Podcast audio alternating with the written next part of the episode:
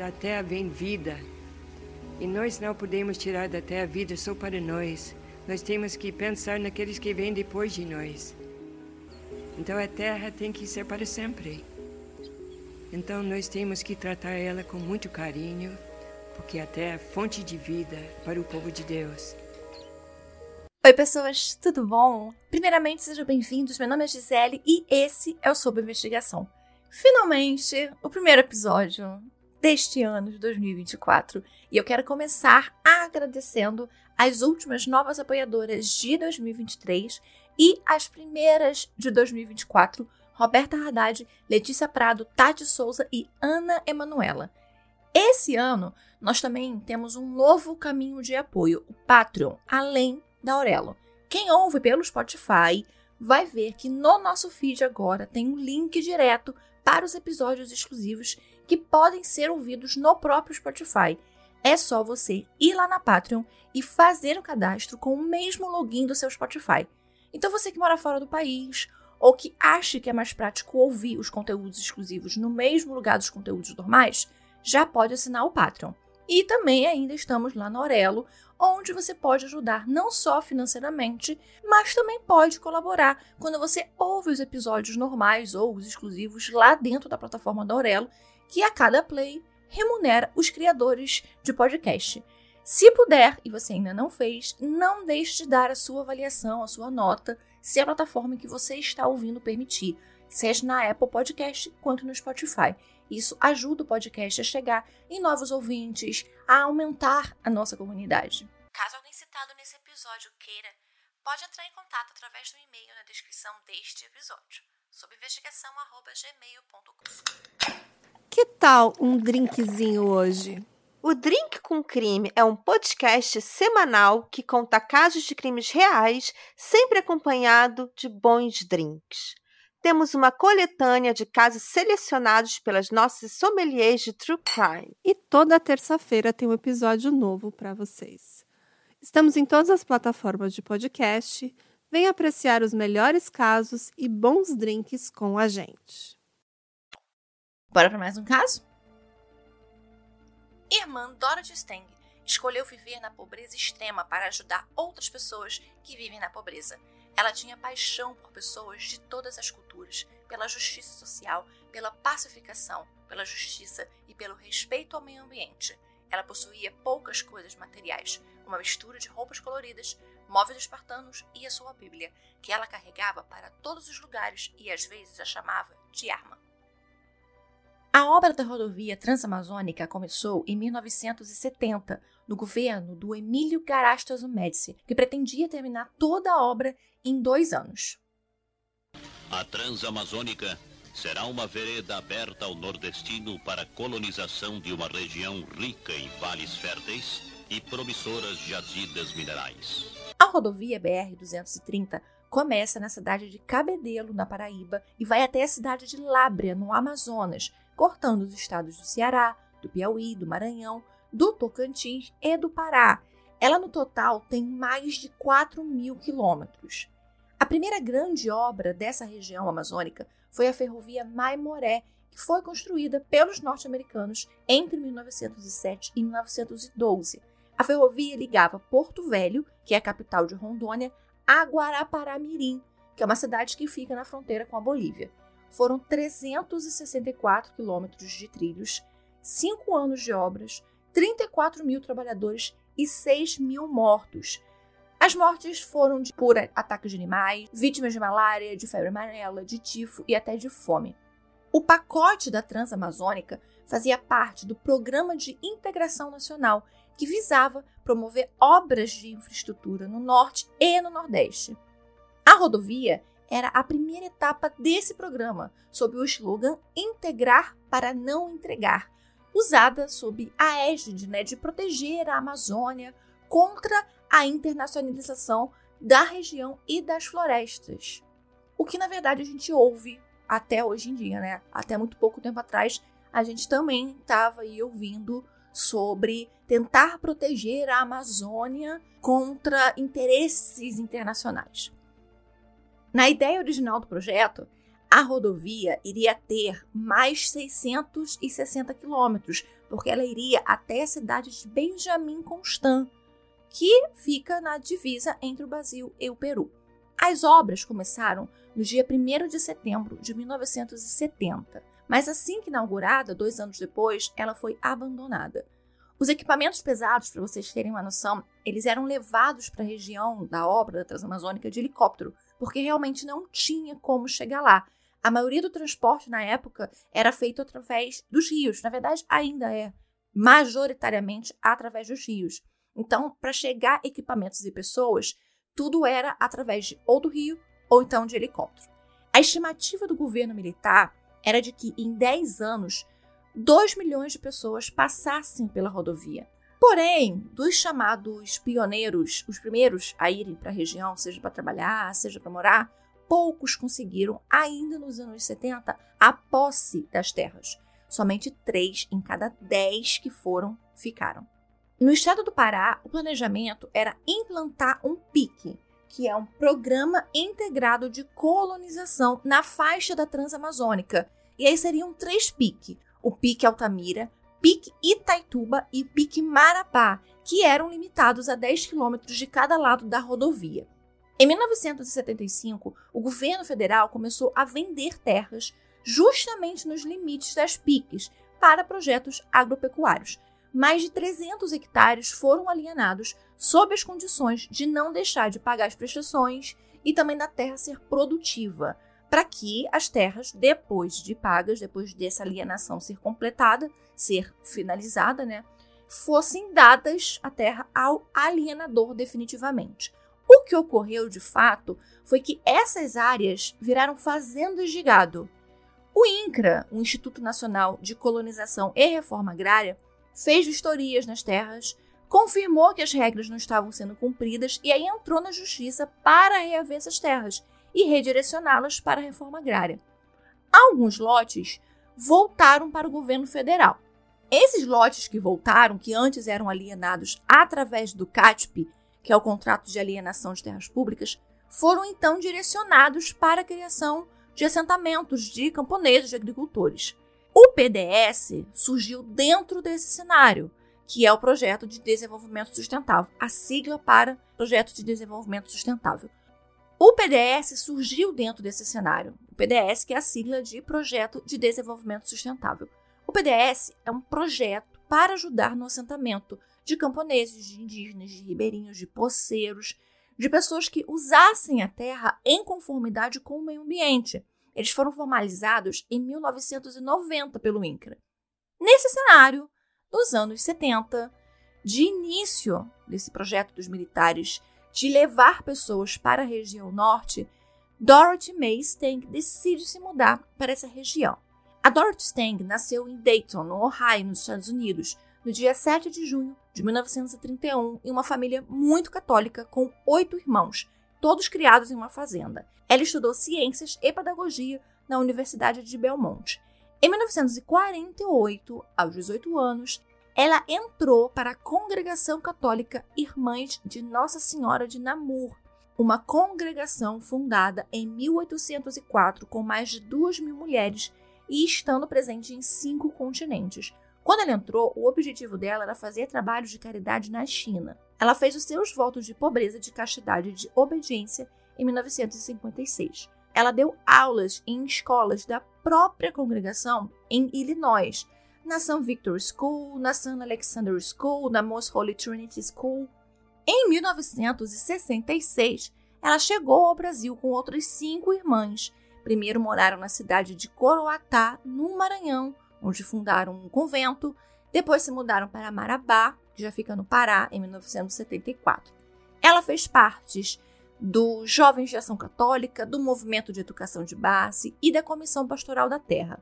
Ela fez pós-graduação no Instituto de Padres Jesuítas, aqui no Rio, e se formou com a monografia Projetos Governamentais da Sudene.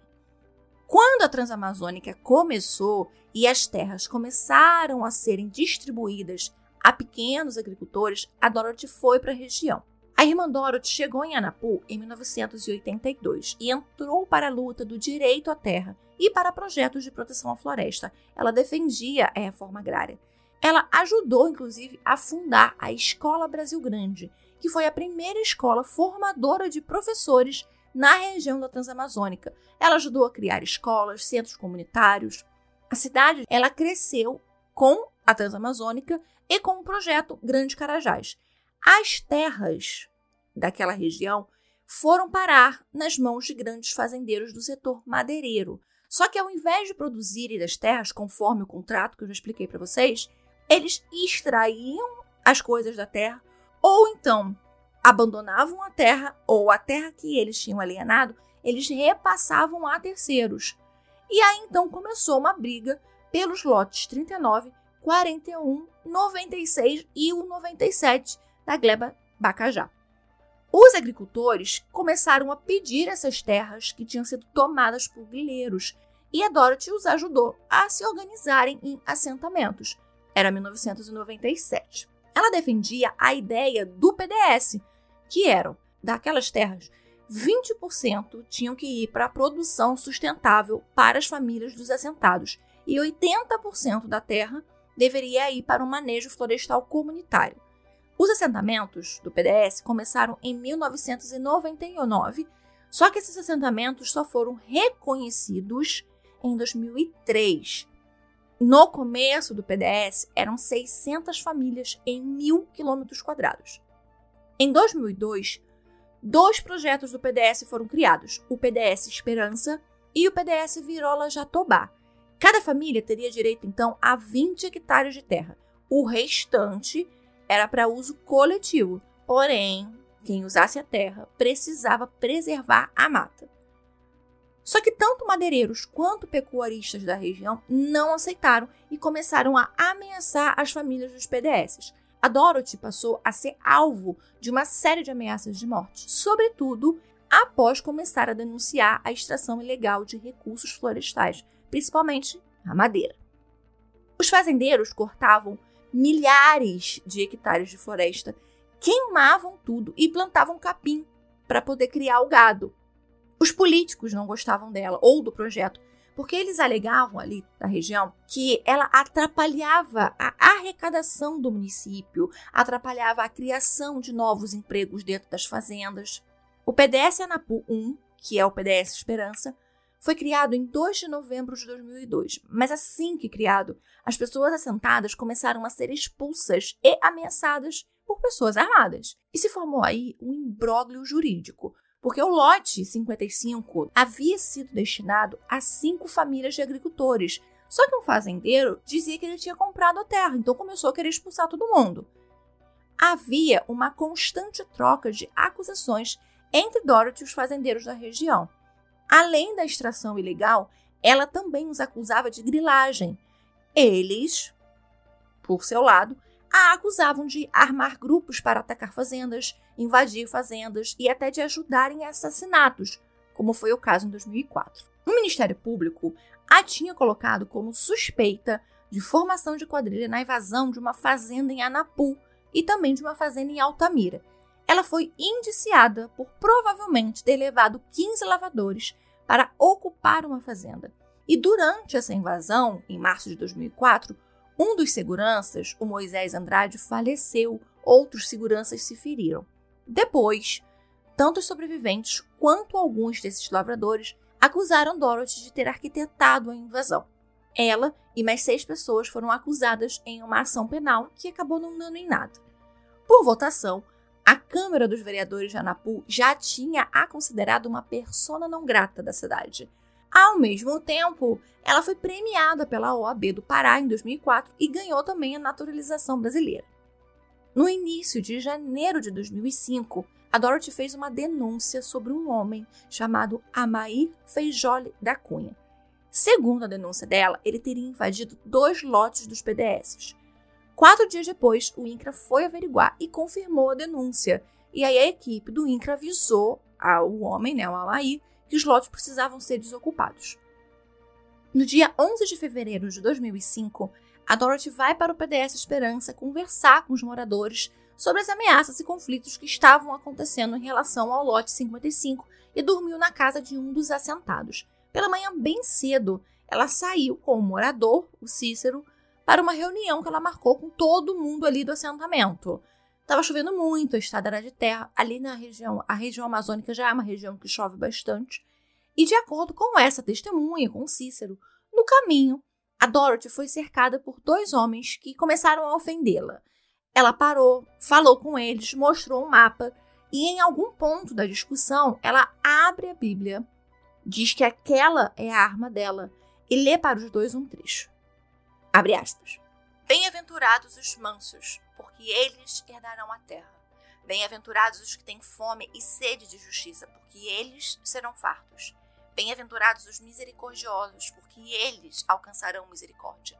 Bem-aventurados os limpos de coração, porque eles verão a Deus. Bem-aventurados os pacificadores, porque eles serão chamados filhos de Deus. Mateus 5, Mateus capítulo 5, versículos do 5 ao 9. Fecha aspas. Um dos homens sacou uma arma. Prepare-se para mergulhar no mundo sombrio e fascinante dos crimes reais. O podcast Composição de um Crime vai te deixar vidrado do início ao fim com uma experiência única, onde os detalhes mais obscuros sobre assassinatos, conspirações e serial killers ganham vida. Se você, assim como eu, adora histórias intrigantes de crimes reais e busca desvendar os segredos por trás dos crimes mais complexos, esse é o podcast que vai te viciar. Composição de um crime está em todas as plataformas de áudio. Escolha a sua e dê o play. Atirou na Dorothy e ela caiu no chão, morta. O corpo de Dorothy ficou das sete e meia da manhã até as quatro da tarde, na chuva, caído na terra, enquanto o sangue escorria. Ele foi retirado do local e enviado para o ML de Belém, a mais de 300 quilômetros de distância de avião. O laudo necroscópico do médico legista Eute Oliveira foi de hemorragia com laceração intracraniana devido a um projeto de arma de fogo. A Dorothy foi atingida por seis tiros de um revólver 38, na cabeça, abdômen, braço e mão esquerdos. De Belém, onde o corpo chegou a ser velado na paróquia Santa Maria Gorete, o corpo foi para Altamira, também ser velado na igreja Santa Luzia.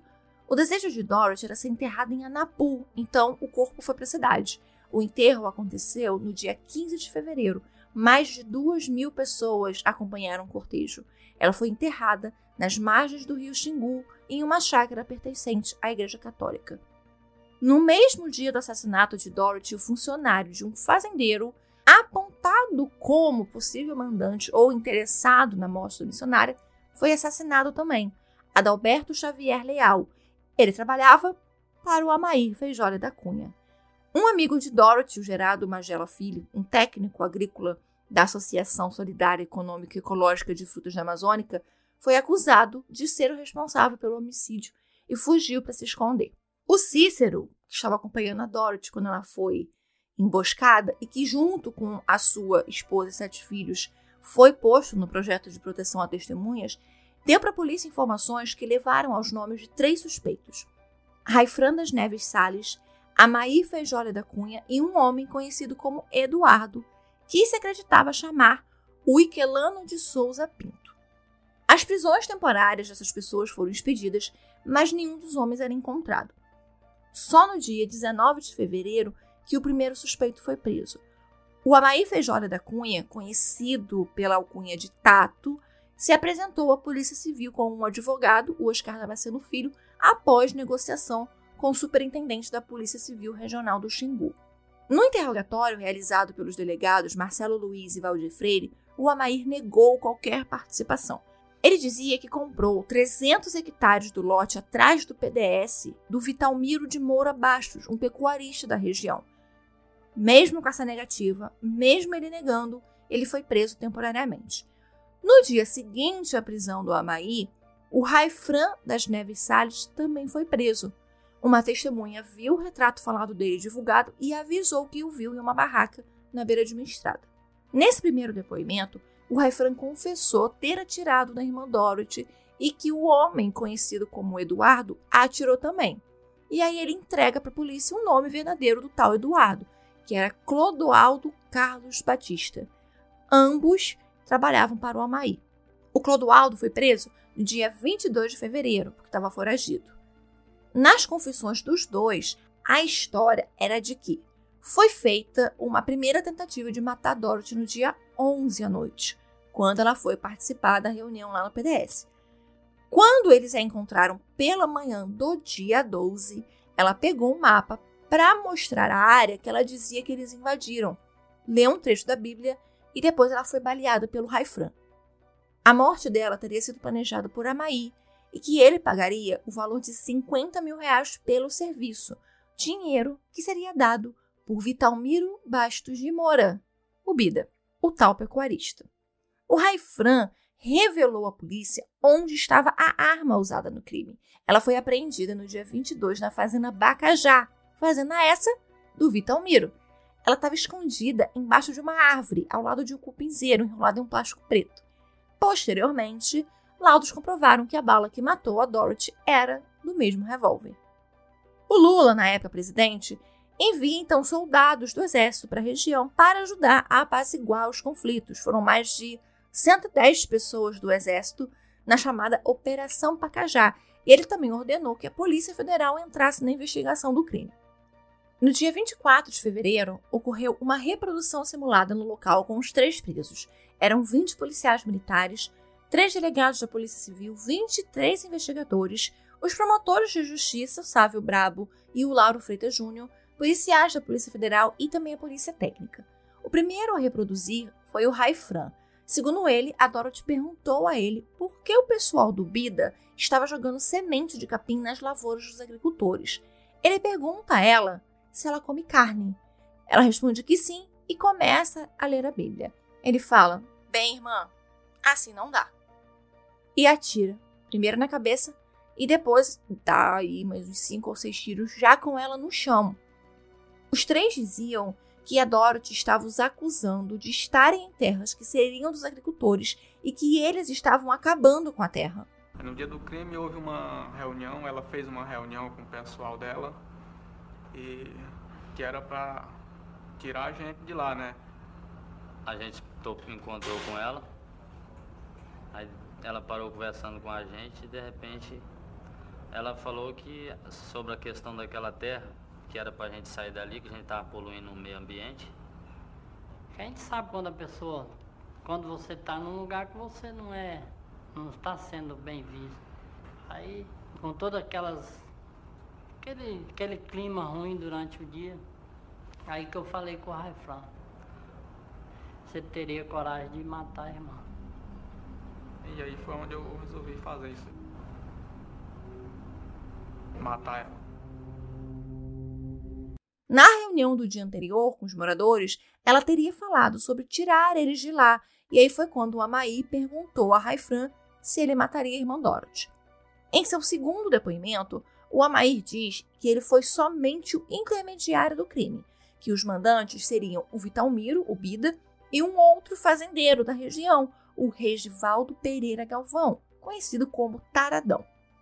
Enquanto estavam os três presos no complexo penitenciário de Americano, em Santa Isabel do Pará, começa a procura pelos fazendeiros. O Vitalmiro negocia e se entrega no dia 27 de março de 2005, só que ele se declara inocente. Ele assume que deu abrigo tanto ao Raifran quanto ao Clodoaldo no dia do crime, só que ele não sabia do que eles tinham feito e ele não tinha se envolvido naquilo, ele não tinha participação no planejamento. A defesa dele feita pelo advogado Américo Leal, que advogava para diversos fazendeiros e madeireiros na região, dizia que a Dorothy era uma enviada dos Estados Unidos para tomar a Amazônia e colonizar a região.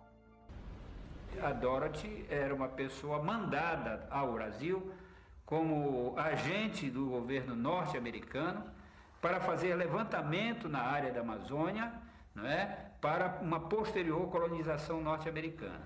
Sabe também que a Dorothy, ela não era freira, que ela era promovia essas invasões, ela foi expulsa do Brasil, aí chegou lá na América do Norte, vestiu o vestido de freira, voltou para cá, entrou como freira e aí está como freira, entendeu?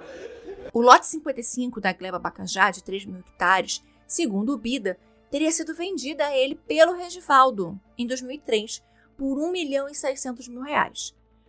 O David Stang, irmão mais novo de Dorothy, veio de Denver, nos Estados Unidos, onde ele morava, para acompanhar as investigações. Ele era um ex-missionário religioso também, e a última vez que ele viu a irmã dele tinha sido em dezembro do ano anterior, em 2004, naquele evento da OAB do Pará do Prêmio de Direitos Humanos. Uma CPI do Senado Federal foi aberta, a CPI da Terra, para investigar o possível envolvimento do prefeito de Anapu, Luiz dos Reis Carvalho, um outro fazendeiro chamado Laudelino Délio Fernandes Neto, além de outras diversas lideranças políticas. Richard Calavieiros, Oscar Montoto, agentes do FBI, também vieram para o Brasil para encontrar com a Polícia Federal e averiguar como estavam as investigações no caso da Dorothy Stang. Eles também interrogaram dois dos presos. O Congresso dos Estados Unidos também homenageou a Dorothy durante uma sessão em março de 2005.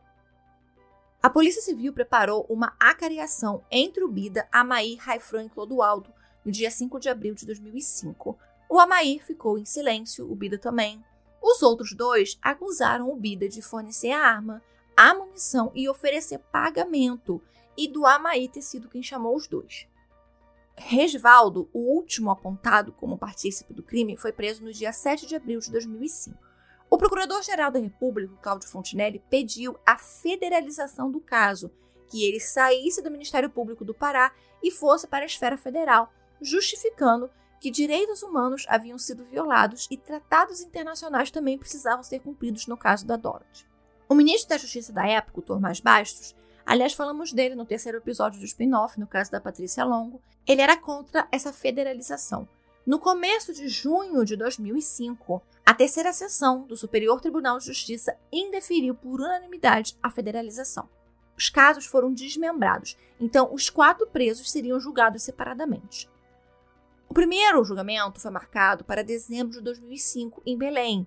Seria o julgamento do Raifran e do Clodoaldo, que eram defendidos pelo Américo Leal, o mesmo advogado do Bida, o que aumentava a certeza de que o fazendeiro estava assim envolvido, que estava usando os dois como bodes expiatórios.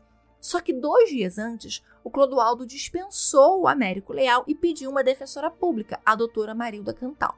O júri começou no dia 10 de dezembro de 2005 e o Raifran dispensa a defesa do Américo Leal em plenário, e aí, a mesma defensora pública do Clodoaldo assume a defesa dele. Uma olheira da ONU veio ao Brasil acompanhar o julgamento, além de vários irmãos da Dorothy. O Raifran confirmou sua versão, só que ele disse que atirou em Dorothy não porque alguém pagaria por isso, mas porque ele confundiu a Bíblia com uma arma, o que era completamente diferente do que ele falou na fase de inquérito policial. O Clodoaldo negou que ele tenha atirado na irmã Dorothy só que ele falou que ele estava assim lá na hora e que ele foi chamado também pelo Amaí, assim como o Raifran.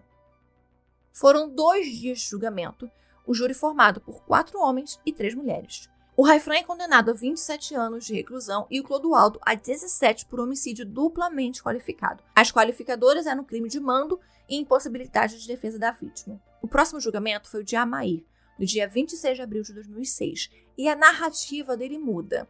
A ideia e o planejamento do assassinato da Dorothy era dele. Ninguém ofereceu dinheiro ou pediu que ele conseguisse alguém para fazer o trabalho. O Clodoaldo aceita colaborar com a promotoria no julgamento do Amair visando uma transferência de presídio em troca do depoimento dele no júri. Só que dois dias antes desse julgamento, o Clodoaldo é brutalmente agredido dentro da cela e aí ele desiste de depor com medo da vida dele. Eu nunca fui contra ninguém. Eu achava até bonito o trabalho dela. Só com relação a, a dar terra quem não, quem não tinha, né? Ele estava planejando para matar ela mesmo, para dar um fim nela. Era muito fazendeiro que tinha vontade de matar ela. Alguém por trás disso existe, mas ele não vai, isso aí jamais vai ser preso, porque tem dinheiro, quem tem dinheiro no Brasil não vai preso.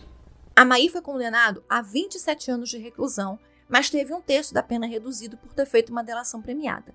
Com um ano e quatro meses preso, o Regivaldo entrou com um pedido de habeas corpus e a primeira turma do Supremo Tribunal Federal, com três votos a um, concederam esse habeas corpus. O terceiro julgamento foi o do Vitalmiro, em 14 de maio de 2007. Mesmo negando ter participação e o advogado dele apontando Dorothy como uma norte-americana que procurou a morte, ele foi condenado a 30 anos de prisão. Tanto Raifran quanto Valdomiro, ainda naquela época, por terem sido condenados a mais de 20 anos, o Código Penal permitia o pedido de um novo julgamento E foi o que eles fizeram, pediram um novo julgamento. A condenação de Raifran acabou sendo anulada em 2007 com a justificativa do cerceamento da defesa e participação de jurados impedidos. Quando o segundo julgamento de Vitalmiro ocorreu, em 6 de maio de 2008, ele acabou sendo absolvido e solto. O novo julgamento do Raifran foi em 2010 e nesse a condenação dele foi para 28 anos. Em 2008, tanto Amair quanto Clodoaldo tiveram progressão de regime e foram trabalhar na colônia agrícola Helena Fragoso, em Santa Isabel do Pará, no fim de 2008, a Dorothy recebeu o prêmio Nações Unidas dos Direitos Humanos.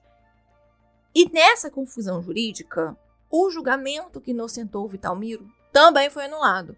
Então o Regivaldo, que estava solto sob habeas corpus, acabou sendo preso novamente por causa do mesmo lote, o 55, que ele tentou vender de novo. Cinco anos depois do assassinato da missionária, em 2010, o Vitalmiro voltou para os tribunais e foi condenado a 30 anos de novo. O Raifran ganhou o direito de progressão para o semiaberto em 2010.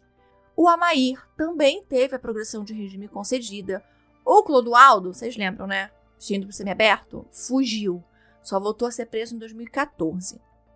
O Regivaldo, conhecido por Taradão, foi condenado a 30 anos, que depois foi reduzido para 25 pelo STJ. Esse caso, gente, com esses julgamentos, são muito confusos. Assim, só o Vitalmiro foi julgado por esse mesmo crime quatro vezes. Teve anulação, teve absolvição, teve condenação, soltou, prendeu, soltou de novo, prendeu de novo. Uma confusão. O que as fontes dizem, as informações mais recentes pelo menos, é que dos cinco, aparentemente somente o Bida e o Taradão estariam presos. Mas são informações de 2019, então eu acho mais provável que eles estejam soltos. O Amair, a informação mais recente é de que ele estava solto, é, que a pena dele já tinha sido extinta, que ele morava no Acre e parece que agora ele foi preso de novo, novamente por envolvimento em problemas com terra. Após a morte da irmã Dorothy, o Lula concedeu 22 mil acres de terra para o projeto do PDS e o lote 55 foi doado ao projeto um mês depois das primeiras condenações. A Comissão Pastoral da Terra faz todo dia, 12 de fevereiro, um ato público em homenagem à missionária Dorothy May Stank. Em levantamento da comissão, até 2022, outras 22 pessoas foram assassinadas por brigas por terras. Esse foi o episódio de hoje. Espero que vocês tenham gostado. Nos vemos já já, hein? Próximo episódio já tá chegando. Beijos!